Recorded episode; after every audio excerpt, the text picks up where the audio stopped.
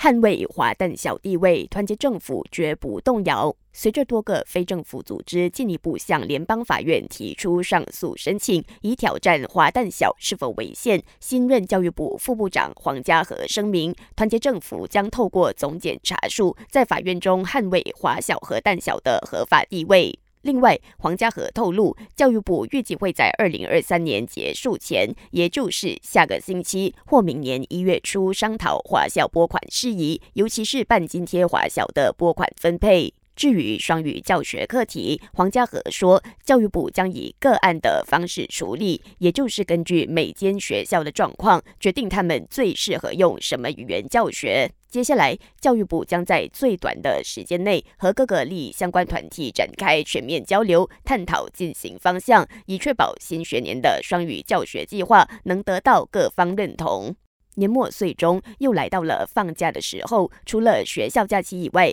圣诞节和元旦假期也将接踵而来。南北大道公司 Plus 因此预计，即日起到后个星期一，也就是二零二四年一月一号期间，南北大道将迎来交通高峰时段，每日车流量可高达两百万车次。